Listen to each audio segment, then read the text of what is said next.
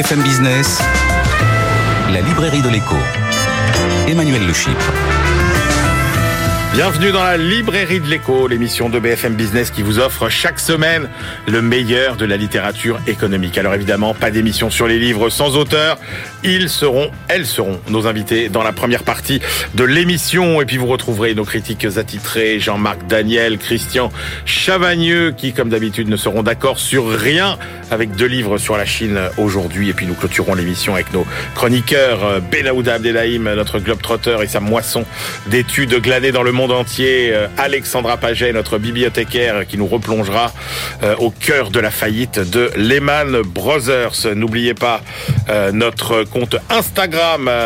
on vous promet beaucoup d'innovation aussi sur les autres réseaux sociaux bientôt. Mais enfin maintenant sur Instagram, vous avez tout le programme détaillé, les horaires, les références des livres. Vous ne les réclamiez depuis longtemps.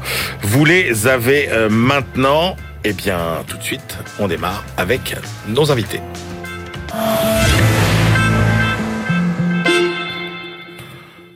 On démonte aujourd'hui dans la librairie de l'écho de façon aussi minutieuse que ludique les ressorts des grandes machines à rêve des temps modernes. Comment ces machines à rêve génèrent-elles de la valeur? Comment elles fabriquent de l'influence? Comment elles diffusent du soft power dans les relations internationales? Première de ces machines à rêve, une des plus puissantes, le secteur du luxe. Bonjour Julie Elgoudi. Bonjour. Vous êtes présidente de Cults, agence conseil en marketing et communication. Vous êtes enseignante à Sciences Po et à l'ESSEC. Et vous publiez Manuel du luxe au PUF. Et puis, deuxième machine à rêve, les séries télé. Bonjour Virginie Martin. Bonjour. Virginie, vous êtes euh, politiste, sociologue, professeur à Kedge Business School. Et vous publiez J'assure en géopolitique. Grâce aux séries chez Debweck, après avoir déjà publié en 2021 Le charme discret euh, des séries. On commence avec vous, euh, Julie ce qui m'a, alors, ce qui m'a plu vraiment dans votre livre, c'est à la fois euh, le côté grand public, mais aussi euh, extrêmement euh, passionnant pour les professionnels du secteur et du marketing. votre livre, vous le définissez comme un manuel de désirabilité. Oui, c'est ça en quelque sorte. C'est-à-dire que le, le, ressort principal, la création de valeur principale des différents métiers, des différents secteurs, parce qu'il n'y en a pas qu'un au sein du luxe, c'est de créer la désirabilité. C'est tout en haut, le haut du haut de la pyramide de Maslow, en quelque sorte. Alors, c'est pas si évident que ça de définir ce que c'est qu'un produit de luxe. Non, puisqu'il y a énormément d'exemples euh, de produits de luxe. On peut penser évidemment à la mode, mais quelle mode? On peut penser à la joaillerie, aux accessoires, euh, au vin, etc. Et au fond, euh, trouver des fondamentaux qui vont se mettre d'accord entre un t-shirt Dior, et même la haute couture de Dior ou entre un parfum euh, et euh, euh, que sais-je un yacht c'est pas évident. C'est pas les mêmes ce sont pas les mêmes business models qui sont à l'œuvre. Donc on parle pas de, des mêmes entreprises. Et à l'intérieur même des plus gros moteurs des plus grosses entreprises il y a plusieurs business models qui se confrontent. Et alors, ce que vous ce que vous montrez, c'est qu'en fait, euh, alors j'allais dire malheureusement pour les pour les fabricants du, du luxe, euh, ça ne se décrète pas de créer un produit de luxe, puisque euh, peut-être la meilleure définition que vous donnez du produit de luxe, c'est que euh, c'est un objet qui se transforme en symbole. C'est une définition qui est extrêmement marketing. Euh, en réalité, derrière ça. On dirait de la philo, c'est un peu les deux, mais c'est aussi très marketing. Pourquoi? Parce que en général, en marketing, on vous explique que le, bénéfice que vous achetez, euh, c'est soit de la fonction, soit du symbole, soit les deux. Dans le luxe, la fonction, euh, elle peut être là, elle est parfois euh, nécessaire comme base, mais c'est pas ça qu'on va acheter quand on achète une montre à 100 ou 200 000 euros. Clairement pas, puisqu'on peut avoir l'heure pour bien moins que ça. Ce qu'on va acheter, c'est l'histoire qu'on nous raconte, c'est le symbole que ça représente, à la fois pour nous individuellement, mais aussi socialement. Donc oui, un produit luxe, c'est un symbole. Alors, en quoi le luxe est un secteur qui est différent des, autres secteurs? C'est une grande question. Faut, faut lire, faut lire les 250 pages pour euh, vraiment répondre au bout avec ça. Donc on va essayer de répondre. Et nous donner envie de les lire. Voilà, on va essayer de répondre en 30 secondes et de donner envie. Euh, en quoi il est différent euh, Il est différent parce qu'il n'a pas le droit à l'erreur, parce qu'il doit faire rêver. Donc, il n'est pas différent dans, je ne suis pas d'accord avec ceux qui disent que ça n'a rien à voir avec le marketing euh, général. Ce qui est différent, c'est que le marketing du luxe, en réalité, c'est la quintessence du marketing. Jamais le droit à l'erreur, jamais le droit aux petits arrangements qui sont devenus les lois banales du marketing normal. Mais en réalité, c'est ça le luxe, c'est faire toujours mieux, toujours plus, euh, toujours l'inattendu pour faire rêver. Alors, il y a plusieurs approches du luxe. Euh, vous en distinguez euh, euh, deux de, de, façon assez classique, dites-vous. Il y a le luxe individuel et le luxe ostentatoire. Vous voulez que je commente? Ouais. Absolument, euh, vous nous expliquer. Alors, ça se, ça se mélange in fine, mais le luxe individuel, c'est le luxe qu'on va s'acheter pour se faire plaisir à soi, pour avoir euh, une forme de sentiment d'accomplissement personnel, mmh. alors que euh, le, le, luxe social est un luxe pour lequel on veut montrer qu'on a, c'est la Rolex qu'on a de ces gays-là, qu'on a, qu'on qu'on a, on a réussi si on l'a euh, euh, avant d'avoir 50 ans. Mmh. C'est de ça qu'il s'agit, c'est-à-dire que c'est une réussite sociale. Mais les deux sont mélangés. Même dans la Rolex avant 50 ans, il y a aussi l'idée d'une réussite individuelle. Alors, une des spécificités quand même, c'est que euh, il y a peu d'industries qui finalement sont aussi mondiales et aussi globalisées, qui intéressent partout. Et on se dit, mais comment est-ce possible avec alors autant de, produits presque identiques, euh, de séduire autant de, de clientèle qui pourtant sont différentes. Est-ce que ça veut dire que la clientèle des produits de luxe est une clientèle aujourd'hui mondialisée qui euh, finalement n'a presque plus euh, d'attache territoriale? Une bonne question qui mérite une longue réponse. En réalité, euh, il y a des différences euh, euh, géographiques qui sont encore fortes. Il y a des différences culturelles. On est dans cette logique de glocalisation, c'est-à-dire à la fois dans, dans une certaine globalisation, parce que c'est certain que la culture euh, est diffusée partout et le luxe en fait partie. C'est une culture visuelle. On parlera des séries euh, tout à l'heure. C'est pareil, c'est diffusé partout. Donc on partage un certain matériel commun. Il reste, il demeure des différences très très fortes qui sont liées à des différences culturelles et qui obligent euh, les maisons de luxe à s'adapter en permanence.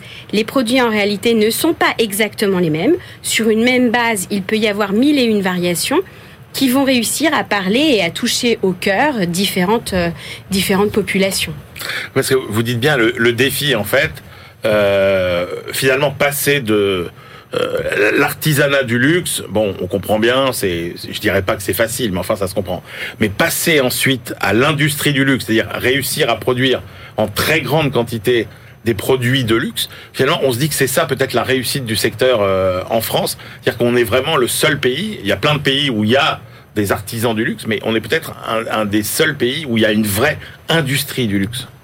C'est la scalabilité du modèle, qui signifie à la fois une vraie scalabilité de la dimension artisanale, et c'est les, les questions que rencontrent euh, les euh, grandes maisons du luxe, Hermès, Vuitton, on peut citer qui on veut, qui ont cette nécessité euh, de créer euh, des, usines, hein, des manufactures, on va dire, pour être plus sympathique, parce qu'il y a un travail de la main assez important dedans, mais en ayant euh, des ouvriers extrêmement qualifiés et en les multipliant comme des petits pains pour réussir à répondre à la demande. La scalabilité du modèle, elle vient aussi du fait d'avoir mélangé plusieurs business models à l'intérieur et avec euh, quelques éléments qui se font rêver, qui sont euh, absolument euh, euh, irreproductibles, parce que très uniques, difficiles à faire, etc., longs à faire. Il y a une myriade de produits qui eux sont des produits qui se rapprochent de la grande consommation, mais qui héritent euh, de l'imaginaire, euh, de euh, de la part de rêve de ces produits inaccessibles. Quand on achète un parfum, c'est un produit a priori plutôt de grande consommation, mmh. mais si on achète un parfum d'une marque qui nous fait rêver, on achète cette part-là. Et là, vous avez vous avez prononcé le mot magique, c'est la, la marque, c'est-à-dire que plus que dans aucun autre secteur, la marque, c'est euh, l'assurance de la création de valeur c'est l'assurance de la création de valeur. Euh, pour autant, je pense que la marque ne peut pas se suffire à elle-même. C'est-à-dire qu'à partir du moment où euh, euh, on pense que la marque va se suffire à elle-même dans le luxe, alors on est sur un mauvais chemin. Parce que on, ne va plus réussir à créer de la valeur ajoutée avec ce qui est le fondement au départ, vous l'avez rappelé, cette dimension artisanale, unique, ce génie humain qui nous fait rêver, qui est le fondement absolu du luxe. Et la marque accompagne et donne une cohérence à tout ça mais ne doit pas être le seul élément. Mais parce que vous citez plusieurs cas aussi dans, votre livre, c'est quoi un, exemple typique de, ratage ou d'erreur euh, vis-à-vis, euh, par exemple, de, mauvaise utilisation d'une grande marque? Ah. Euh, je vais pas me faire des copains, mais probablement quand on regarde par le passé ce qui s'est passé ces dernières années avec une marque comme Lanvin qui a du mal à trouver, qui a eu du mal à trouver sa voie. Euh, on, est sur, euh, on est sur une marque qui a, qui a des difficultés à avoir son identité. Comment on fixe le prix d'un produit de luxe? Parce que s'il y a bien un secteur dans lequel le rapport au prix est très différent des autres secteurs, c'est quand même le secteur du luxe. Si vous écoutez euh, certaines grandes maisons, elles vous diront ah bah nous comme, comme tout le monde, on voit combien ça nous a coûté. on met une, on se fait une petite marge. On fait une petite marge. et, voilà. Euh, la vérité est plus complexe. La vérité, c'est que euh, dans le, la construction d'un prix de luxe, la sensibilité au prix, la sensibilité des personnes qui achètent est fondamentale. Donc en fait, un, un prix de luxe, ça se crée par rapport euh, au, au, marché. On sait quels sont les, les prix d'un certain nombre de concurrents et, et on voit petit à petit, donc on augmente ses prix régulièrement euh, pour voir quelle est la limite jusqu'à laquelle, jusqu'à laquelle on peut aller. Ah, c'est-à-dire qu'on a des études sur euh, effectivement l'espèce d'élasticité euh, de, la, de la demande au prix. Alors, on dit habituellement que le, le, luxe est inélastique, c'est-à-dire que je peux augmenter exactement, quel que soit le prix, il y a de la demande. Ce qui n'est pas complètement faux, mais ce qui n'est pas complètement vrai non plus, euh, puisque quand même, à un moment donné, quand les prix sont complètement euh, euh, hors de portée des gens, eh ben là, on atteint une, une limite de fait. Donc cette cette équation-là n'est pas vraie jusqu'au bout. Qu'est-ce que change la, révolution digitale pour cette industrie du luxe? Énormément de choses et on l'a vu beaucoup euh, euh, au, moment du, Covid évidemment. Le luxe a réussi à s'adapter d'une façon phénoménale euh, aux enjeux aux enjeux du digital. Ils étaient déjà plutôt prêts depuis un petit moment, mais n'avaient pas pour de très nombreuses raisons embrassé totalement euh, ce que la digitalisation pouvait euh, apporter au luxe. Là, eh bien, ils n'ont pas eu le choix, donc ils y sont allés franchement et ils ont euh, extrêmement bien réussi puisque le, voilà la croissance du luxe entre le creux de, des fermetures des boutiques et post-Covid a été exceptionnelle et elle est due en partie à une excellente gestion du digital et d'une forme d'omnicanalité. On a réinventé aussi euh, les vendeurs à ce moment-là en leur donnant euh, un rôle omnicanal. Tout ça pour nous fabriquer ce que vous appelez euh, une vie améliorée. Oui, parce que ce qui est fou dans le luxe, c'est que cette valeur ajoutée qui est censée être celle du produit, quand on connaît ces, gammes en marketing, eh ben, elle, se transmet à l'acheteur. Ça nous crée une vie de réussite à travers euh, le produit qui prolonge. Euh, Et ce qui fait aussi rêver, ce qui nous fait aussi une vie de rêve, Virginie Martin, ce sont les séries. Alors, votre dernier opus, c'est la géopolitique et les séries. Vous en aviez fait un précédent. Qu'est-ce que disent ces séries de plus en plus mondialisées sur notre époque, Virginie Martin? Oh, elles disent plein de choses parce qu'elles embrassent vraiment des domaines nombreux et variés, la politique, la géopolitique, l'économie. Elles travaillent aussi beaucoup sur les questions de diversité. Elles sont aussi des lanceuses d'alerte. Euh, donc elles sont vraiment euh, quasiment euh, omniprésentes sur, sur vraiment plein de sujets et aussi plein de continents aujourd'hui de fait. Alors, le premier vecteur d'influence finalement qu'incarne ces séries, c'est quand même euh, les plateformes euh, qui les diffusent. Alors c'est ça. Les plateformes, on a l'impression qu'elles sont neutres, mais en fait elles ne le sont pas. Ouais. Euh, par exemple, quand Netflix s'empare d'une production indienne, enfin qui sera finalement, on a l'impression que c'est indien, mais c'est Netflix qui est à la commande. Comme Leila, c'est une série excessivement intéressante, mais c'est une critique vraiment très vive du gouvernement de Modi en Inde aujourd'hui. Euh, idem pour euh, ennuyer d'une certaine manière euh, Monsieur Erdogan en Turquie.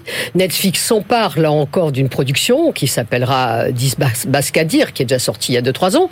Et là, euh, cette série vient contrarier en fait le projet euh, de néo-ottoman, si je puis dire, euh, d'Erdogan aujourd'hui. Donc vous dites qu'il y a une, une dimension euh, politique Absolument. dans beaucoup de, beaucoup de séries. Absolument, dans beaucoup de séries, mais là on le voit aussi de la part des plateformes. En fait, il faut considérer que les plateformes sont aujourd'hui un petit peu euh, comme on a connu les maisons d'édition les maisons d'édition ne sont pas neutres. Elles publient tel et tel auteur. C'est-à-dire que les plateformes sont le bras armé, par exemple, de, de certains lobbies, de, certains, de certaines puissances? Alors, en tout cas, le bras armé, peu ou prou, des États-Unis, ouais. c'est assez évident, hein, puisqu'évidemment on cumule Disney, euh, Amazon Prime, Netflix, OCS, et c'est déjà pas mal.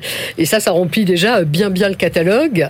Donc, bien entendu, bien entendu, il y a quand même une vision états-unienne de notre affaire. Alors, il y a aussi une vision euh, sociologique aussi hein, sur les. Quand on voit par exemple toutes les séries dans lesquelles euh, finalement le, le, le wokisme est présent, alors de façon euh, plus ou moins diffuse.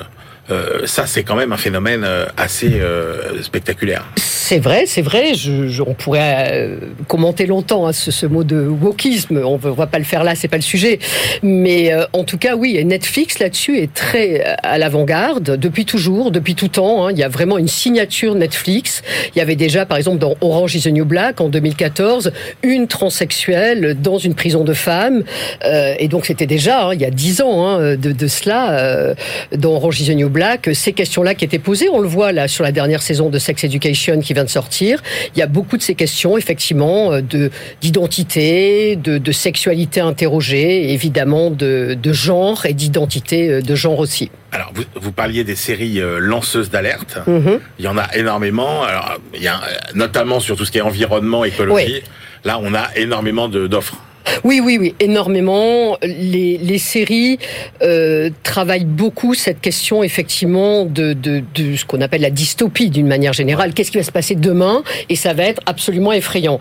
Dans le dernier livre dont il est question ici, Géopolitique et séries, euh, on parle particulièrement de l'effondrement. Alors c'est un peu un documentaire, c'est un peu une dystopie, il y a un peu des deux, mais on voit en tout cas le monde s'effondrer, c'est-à-dire que tout d'un coup on se retrouve dans un supermarché et euh, c'est tout le contraire de chez Monsieur Vuitton. Euh, tout d'un coup il n'y a plus rien, euh, ni sucre, euh, ni eau, ni farine, et là ça y est c'est la désespérance. Et donc que vont faire justement les gens les plus privilégiés? Est-ce qu'ils vont se sortir de cet effondrement? Et donc ça c'est toute la philosophie de la collapsologie et qui dit est-ce que le monde va Alors, pas finir par se finir? Ce qui est compliqué, Virginie Martin, c'est qu'il y a beaucoup de séries historiques, alors ou, ou, ou politiques, hein, pour, pour, qui sont en gros des séries historiques contemporaines, ouais où, attention, on, a tendance à, penser que c'est une, description objective de, l'histoire, alors que euh, c'est les séries, c'est pas des documentaires. Il faut, il faut toujours en avoir conscience. Alors, oui et non, parce que c'est vrai qu'elles sont souvent quand même très bien faites. Après, elles vont un petit peu embellir ici ou là. Par exemple, dans, dans le livre, on, on, montre que dans le Bureau des légendes, bien Éric Rochon a voulu une France un petit peu plus magnifiée que ouais. le réel. Évidemment, c'est pareil dans The Crown. On peut dire que la reine d'Angleterre, tout d'un coup, on a passé le rideau, si je puis dire, et on a euh, euh, un personnage tout en humanité, euh, en humour, et on accède un peu plus à cette humanité de, de, de, de la reine d'Angleterre. Vous citez The Crown, par exemple. Est-ce que la vision qu'on donne de la décolonisation euh, dans euh, The Crown est une vision euh, que les historiens euh, accepteraient? Bah, écoutez, oui, quand même relativement. D'abord, dans les époques de décolonisation que l'on montre, enfin qui, qui, sont montrées dans The Crown, il y a quand même beaucoup de véracité. Il y a beaucoup de documents d'époque. Attention, les choses sont reproduites de manière très très fine, euh, mais même ça va jusqu'aux habits de la reine quand elle descend de l'avion euh, pour aller justement voir son ouais. empire. Euh, donc c'est quand même assez précis. Donc il faut toujours avoir à l'esprit quand même que ce sont effectivement des séries, mais que le fond n'est tout de même loin d'être faux. C'est pareil pour euh, pour Homeland, c'est pareil pour pour toutes ces séries. C'est Borgen aussi avec la question du Groenland Alors, qui, est, qui, qui est cruciale. Il faut reconnaître que la, la, la il y a énormément, énormément de séries qui nous font pénétrer justement les coulisses du pouvoir. On peut citer House of Cards, on peut Bien citer, sûr. euh, vous avez cité euh, Borgen, euh, effectivement. euh, euh, Il y a une série que vous aimez beaucoup, c'est Parlement, la série qui raconte les coulisses de la. Non mais objectivement, pour, pour comprendre le fonctionnement de euh, de la Commission européenne, euh, c'est- Incroyable. C'est extrêmement euh, pédagogique. Vous êtes d'accord du, ouais, coup, absolument. vous voyez effectivement qu'il y a, il y a un œil, évidemment que c'est de la création, évidemment que c'est de la fiction, mais n'empêche qu'on visite d'une certaine manière, grâce à Parlement, eh bien effectivement le, Parlement européen, on voit un peu les dysfonctionnements, et puis il y a un côté aussi truculent, euh, notamment dans cette série, où tout d'un coup euh, ils sont là avec leur petit drapeau euh, britannique, tout le monde parle anglais, alors qu'il y a eu le Brexit dans la deuxième saison notamment, et finalement bah, ça se fait maintenant sans, sans l'Angleterre évidemment. Donc oui, et puis on voit aussi dans cette série les limites, les limites euh, de, de, de la bureaucratie européenne. Euh, aussi, bien entendu, ça pose la question euh, du souverainisme, des frontières. Qu'est-ce qu'on fait avec tout ça? Donc c'est quand même très très intéressant. Le plus rigolo, ce Parlement, qui est, je trouve, moi, une critique très euh, très acerbe en fait sur l'Union européenne, c'est que le, le réalisateur et les créateurs de cette série disent mordicus qui sont pro-européens jusqu'au bout, alors que je trouve la critique, la, la, la série particulièrement critique. Est-ce qu'il y a des séries qui ont changé euh, l'image qu'avait le monde entier sur un pays? C'est, c'est- je, je pense que la, la Corée du Sud travaille beaucoup Ouais. euh, à cela. D'ailleurs, elle demande à ces très grandes entreprises euh, type Sam- Samsung euh, de travailler aussi et de mettre beaucoup d'argent dans les séries. Dans The Penthouse, dont il est question dans le livre d'ailleurs, on voit, je pense, environ à peu près mille fois les personnes ouvrir, déplier, plier, déplier le dernier Samsung pliable, justement. Ça ne s'arrête absolument jamais. Il y a aussi un peu de mode sud-coréenne, on voit bien. Il y a du design sud-coréen. Et donc, ils essayent là, en tout cas dans cette série, évidemment, c'est pas Squid Game, hein, mais dans cette série, là, typiquement, ils essayent aussi d'aller travailler ce luxe sud-coréen, cette gastronomie aussi euh, sud-coréenne. Et donc, ils travaillent énormément leur soft power. Et la, la Corée du Sud, là-dessus, est extrêmement forte et, et performante, avec en plus plein de séries de types différents. Et ça, c'est très intéressant. Le sous-titre de votre livre, c'est les, grands concepts de géopolitique en 15 séries. Euh, S'il fallait regarder une série qui nous raconte, par exemple, le, le conflit euh, au Moyen-Orient, euh, il faudrait regarder quelle série? Bah, certainement euh, Fauda, bien sûr, euh, bien sûr, euh, même si du côté arabe, ça a été assez critiqué, mais avec le recul, les deux parties israélo-palestiniennes disent que finalement c'est une série assez équilibrée de ce point de vue-là, donc c'est quand même intéressant. Oui, et puis bien sûr pour les questions aussi plus globalement de terrorisme et de cette Amérique toujours en prise un peu à sa paranoïa, euh, notamment terroriste, et pour cause après le 11 septembre, c'est évidemment Homeland, euh, avec ses 7 ou 8 saisons, euh, et qui est vraiment euh, une série euh, excessivement bien faite, et où on sent via l'héroïne, euh, Carrie, euh, combien, qui est elle-même bipolaire, on voit quasiment la bipolarité des États-Unis, qui parfois euh, s'excusent, mais toujours vont plus loin. Et puis alors il y a l'économie évidemment. Euh, Bien sûr. Il y a beaucoup de euh, de séries. Alors euh, l'Amérique euh, triomphante, la société de consommation américaine, c'est euh, Mad Men euh, Ah, par exemple. Mad Men, c'est euh, pour moi c'est une série majeure, absolument euh, capitale. C'est un bout de sociologie euh, à la limite euh, euh, entre Baudrillard à lire ou Mad Men à voir. Ouais. Je dirais presque allons voir Mad Men. Non, c'est une série excessivement bien faite, très documentée. C'est les débuts C'est la la vie d'une agence de publicité. c'est ça, c'est la vie d'une agence de publicité et, et ça s'appelle Mad Men parce que tous les publicitaires à l'époque, dans les années 50-60 au- à New York, sont sur Madison Avenue. Puis comme ils sont un peu fous, ils s'appellent Mad Men évidemment parce qu'ils boivent beaucoup, ils fument beaucoup aussi. Euh, donc on est vraiment à une toute autre époque de, de super consommation. Les 30 glorieuses arrivent et c'est une consommation euh, sans aucune conscience. Il n'est évidemment pas question de développement durable ou de quoi que ce soit. Non, euh, on consomme euh, tant et plus. Et c'est les débuts, comme je disais, de la communication politique. C'est les débuts vraiment de de de de, de, de- de cette consommation de, de très grande masse avec euh, voilà tout, tout l'électroménager par exemple. Donc la pub qui doit absolument, on en parlait tout à l'heure, faire rêver pour donner envie, à tel point que dans l'agence, au lieu de regarder la vie dans le réel, il la regarde plus qu'à la télévision. Sauf qu'on est euh, il y a 40-50 ans en arrière et c'est quand même assez nouveau à l'époque. Et Mad Men est une série absolument remarquable, oui. Et puis le plus le plus incroyable, c'est quand même la capacité à anticiper par les séries des événements qui, qui, qui se produisent. Euh, euh, alors on pense, à, on pense à, par exemple à la succession dans la famille euh, Murdoch avec euh, Bien sûr. donc la série euh, Succession. Et puis surtout quand même, ce qui est fascinant, c'est l'aspect anticipation, c'est-à-dire que tout ce qui nous attend. En fait, si on veut avoir une idée de ce qui nous attend avec l'intelligence artificielle, ça. avec tout ça, il y a quand même énormément de séries qui nous projettent déjà dans le monde de demain. Absolument, c'est c'est vraiment toute cette intelligence artificielle, même dans des séries qui traitent pas de ça aujourd'hui, elles l'ont intégré. Et puis aussi, vous disiez l'anticipation. Euh, quand on prend Serviteur du peuple, qui est une Oui, série, bien sûr.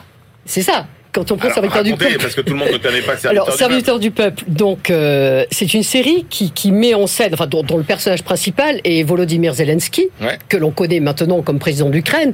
Et à l'époque, donc, il fait cette série. Il est acteur Il est acteur, c'est un clown acteur en Ouais. plus, hein, c'est pas un acteur très retenu. Et dans cette série, il est professeur euh, au lycée, et ses élèves lui disent Et si tu te présentais professeur comme président de l'Ukraine? Et il finit président il finit président d'Ukraine, évidemment, quelques années après, il est élu président d'Ukraine, et aujourd'hui, il a maille à partir, évidemment, avec sa guerre contre la Russie réciproquement. Merci beaucoup à toutes les deux de nous avoir fait euh, euh, pénétrer les arcanes de ces machines à rêve, comme on les a appelées euh, aujourd'hui, à savoir le secteur du luxe et l'univers euh, des séries. Euh, merci Julie Elgoudzi. Je rappelle votre livre Manuel du luxe au PUF et Virginie Martin. Ça s'appelle J'assure en géopolitique grâce aux séries. La librairie de l'écho. Emmanuel Le Chypre. On se retrouve pour la deuxième partie de cette librairie de l'écho. Nous la clôturerons comme de coutume avec euh, nos chroniqueurs Benaouda Abdelhaim, euh, notre globetrotter et ses études du monde entier, et puis euh, notre bibliothécaire Alexandra Paget qui reviendra sur les 15 ans de la faillite de Lehman Brothers. Mais tout de suite, on retrouve nos critiques attitrés. À ma gauche, Christian Chavagneux, éditorialiste et critique à alternativeéconomique.fr. C'est lui qui euh, anime la rubrique livre aussi à Alternative économique. Et puis Jean-Marc Daniel à ma droite, professeur émérite à l'ESCP euh, Business School, président et critique aussi euh, à la Société d'économie politique. Allez, on commence avec le choix de Christian Chavagneux. Vous allez voir deux livres consacrés à la Chine aujourd'hui. Christian, vous avez choisi celui d'Ali Laïdi, La Chine ou le réveil du guerrier économique. C'est aux éditions Actes Sud. Ouais, j'ai trouvé le livre euh, passionnant. Ali Laïdi, il faut préciser qui c'est. C'est un journaliste, un chercheur spécialiste en guerre économique. Et donc là, il va nous donner euh, la façon dont la Chine, non pas l'éveil économique de la Chine, mais l'effet du guerrier économique chinois. Alors c'est un livre à, trois temps. Le premier temps, c'est le temps, c'est le temps long.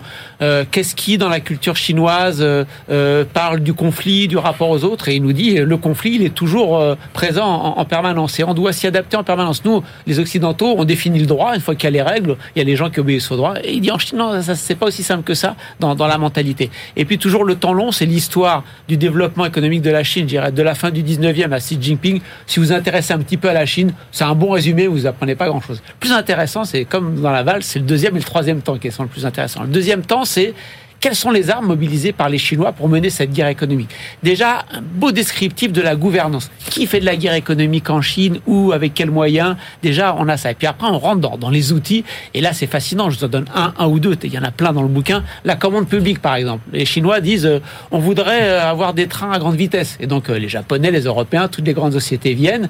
Et là, les Chinois disent oh, mais il faut nous donner un peu des détails techniques. Qu'est-ce que vous allez faire? Donc, les détails techniques sont donnés. Les deux meilleures boîtes, on leur dit vous avez été sélectionnés dans les, deux finalistes. On voudrait un petit peu plus de détails techniques. Et une fois que les détails ils sont là, ils sont piqués. Les Chinois disent non, finalement, on va les faire nous-mêmes, euh, nos trains.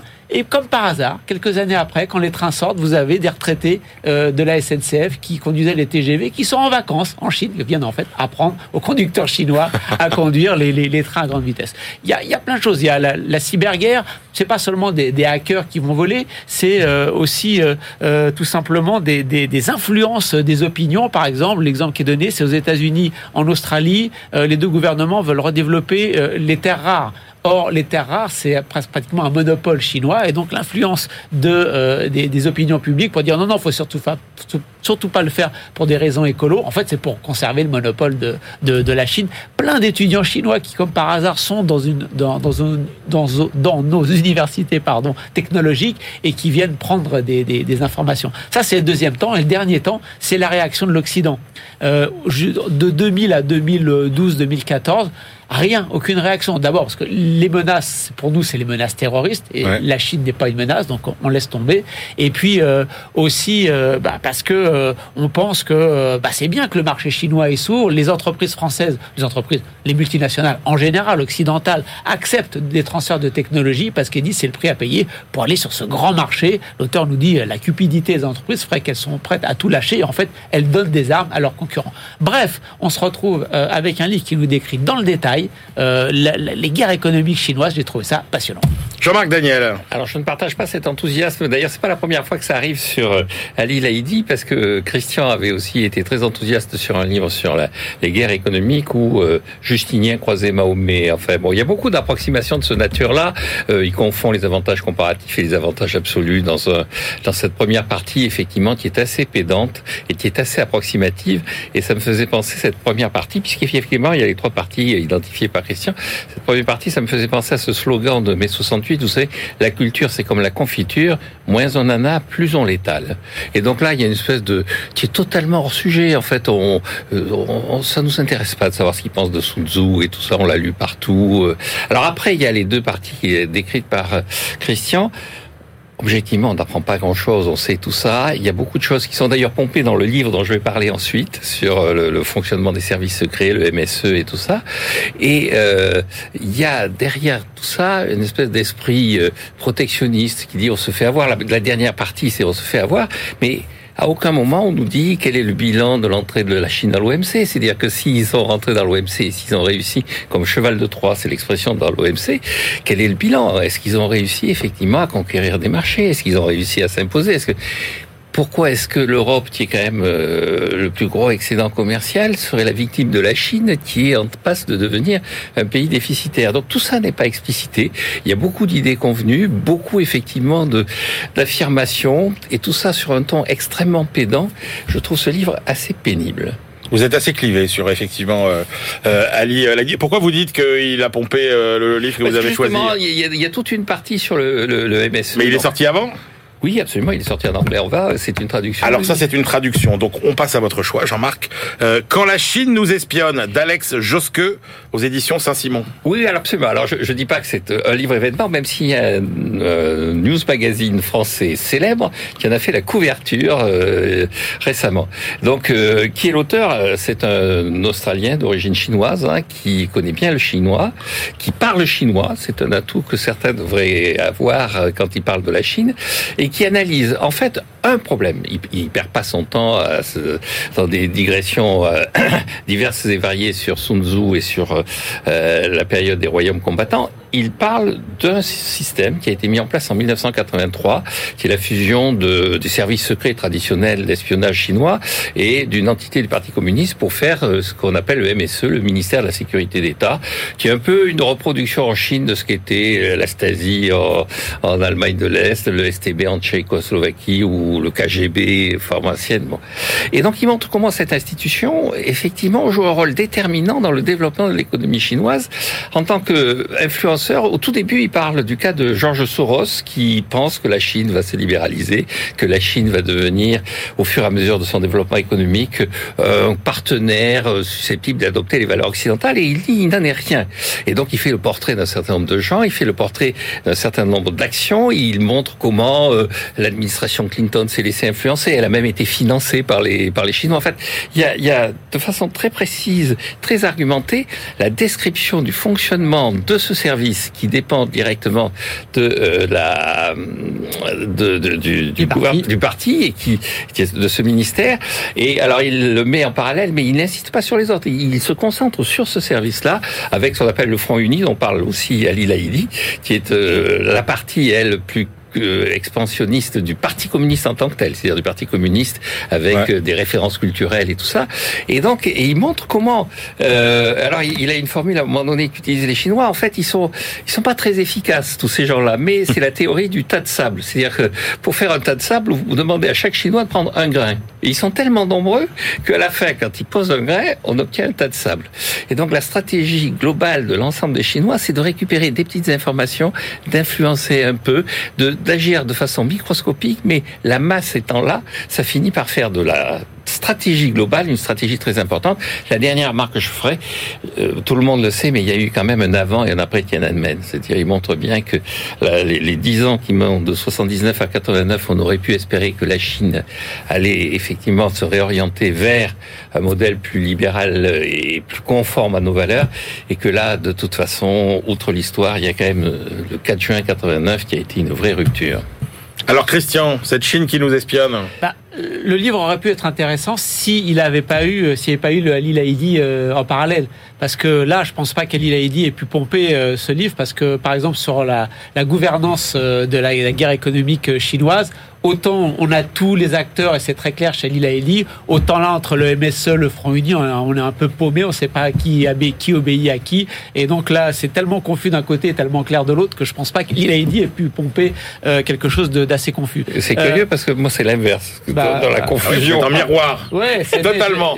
J'invite ceux qui nous écoutent à regarder, ne serait-ce que le chapitre sur la gouvernance de la guerre économique en Chine. Là, on comprend tout, quelles sont toutes les, les grandes institutions. Et là, c'est complètement confus dans, ce livre. Ce livre qui, effectivement, euh, Jean-Marc l'a dit, rentre beaucoup dans le détail de manière très très précise, mais nous fait page après page des détails d'histoire ancienne dont on n'a pas grand-chose à faire, euh, en fait, et euh, se concentre sur quelques barbouzeries dont euh, le livre d'Ali Lady nous montre bien que c'est une toute petite partie de la guerre économique et pas celle qui nous intéresse le plus. Alors c'est vrai, euh, le livre, les deux livres se croisent quelque part, et heureusement pour nous lecteurs étrangers, lorsque ce livre nous dit aussi que bah euh, il y a aussi de l'influence de la de, de- des opinions publiques, euh, des hommes politiques, et là il donne des exemples assez précis. Il nous dit Jeffrey Sachs, l'économiste américain, Ouais. a été retourné par les autorités chinoises. Bon, alors c'est juste un paragraphe, mais il nous dit regardez comment il défend euh, l'activité de la Chine face aux Ouïghours. Il était complètement retourné. Les Chinois sont malins parce que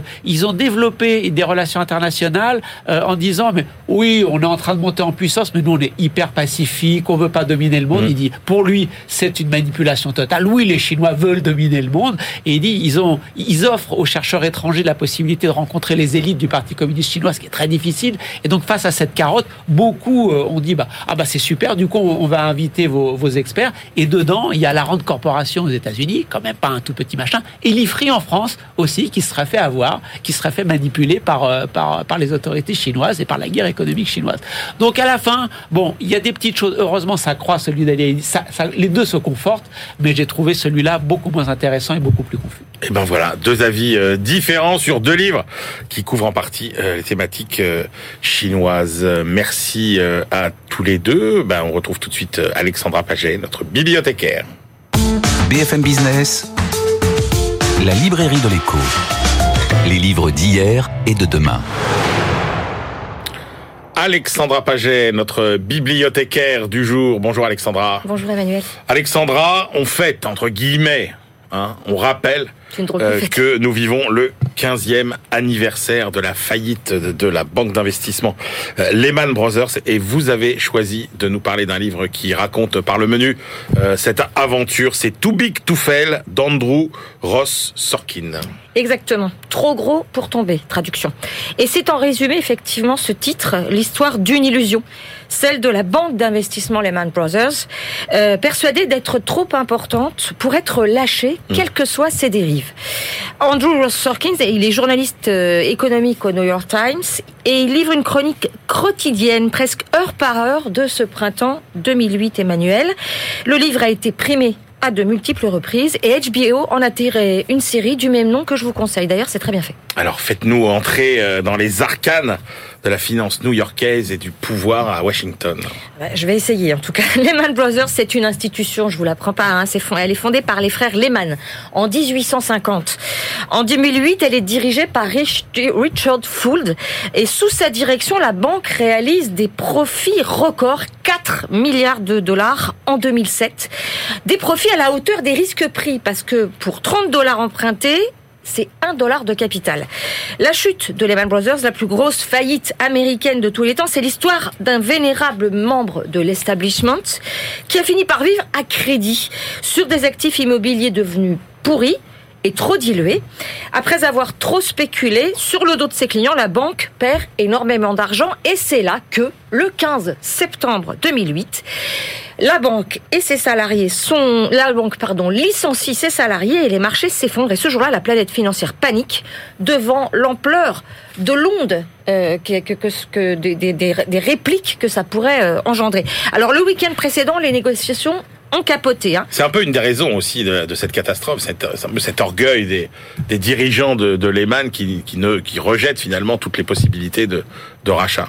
Exactement. C'est-à-dire qu'en fait, toutes les solutions sont envisagées ce week-end-là, Emmanuel. Euh, le rachat, le sauvetage public, tout ce que vous voulez, tout échoue.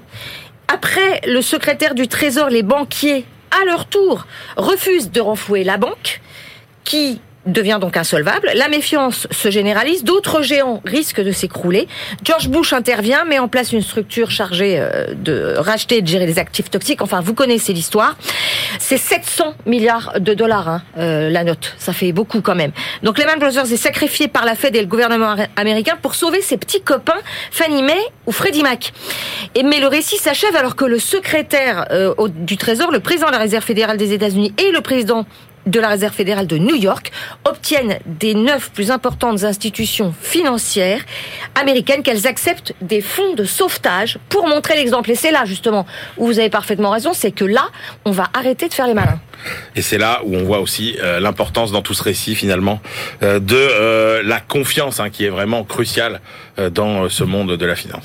Exactement. Et c'est le mot-clé. Le livre montre bien effectivement l'importance que joue la confiance dans la vie de ces énormes institutions financières.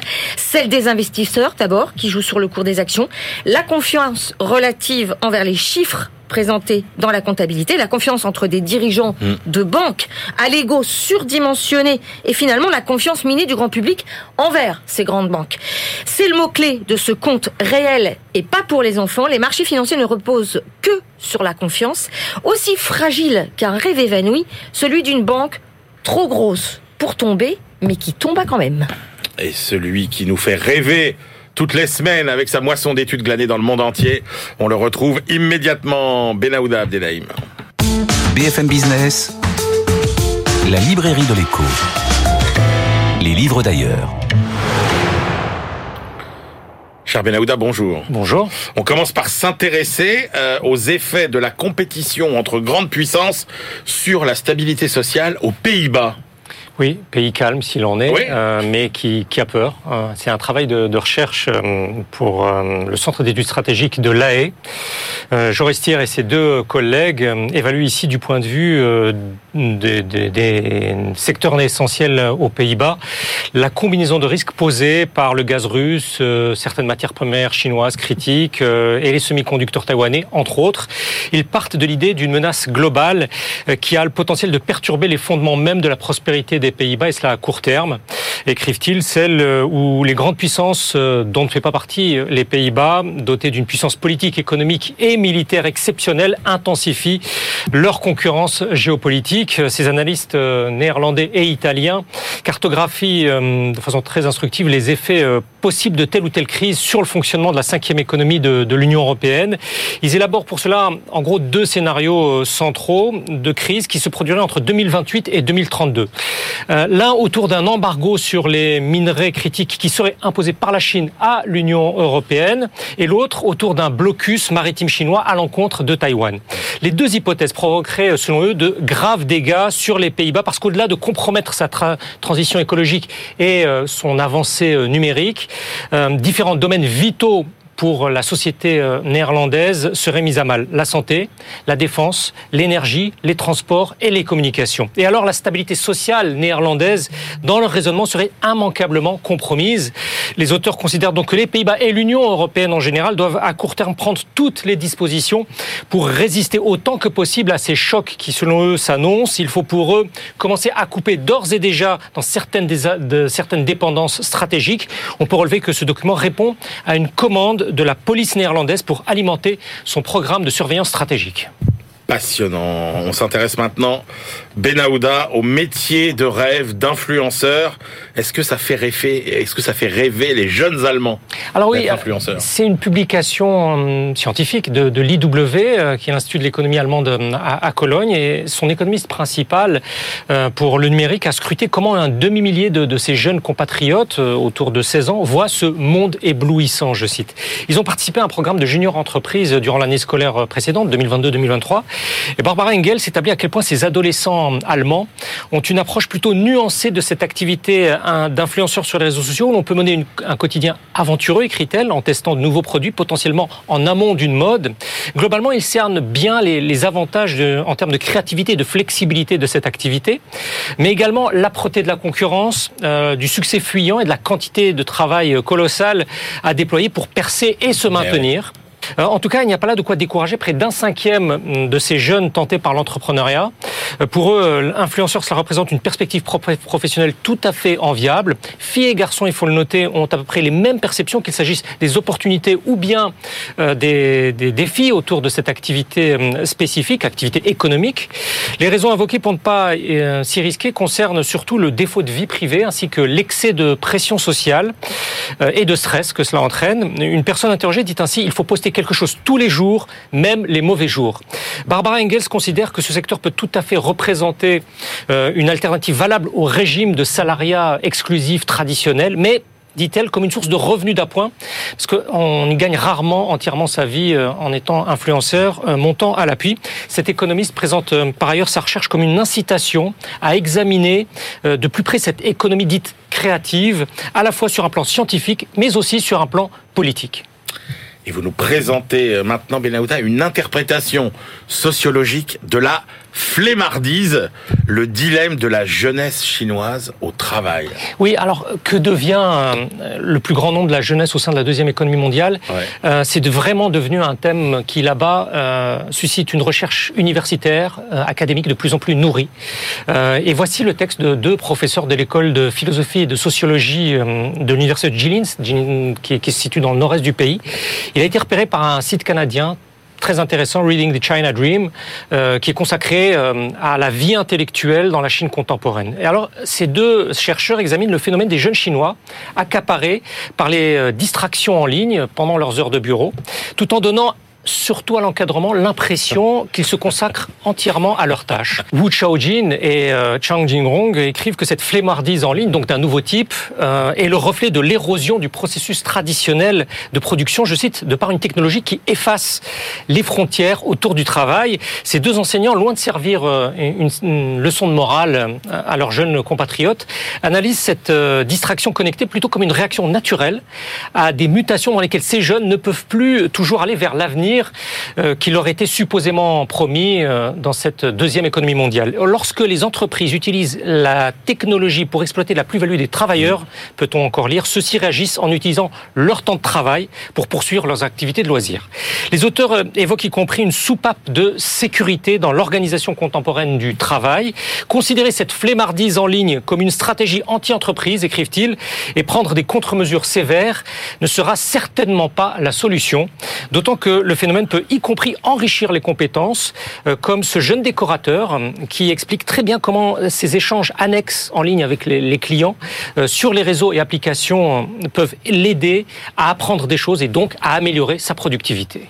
C'est vrai que ça fait partie de la stratégie de certaines entreprises de, de, laisser aux salariés une partie de leur temps libre pour développer les projets qu'ils souhaitent.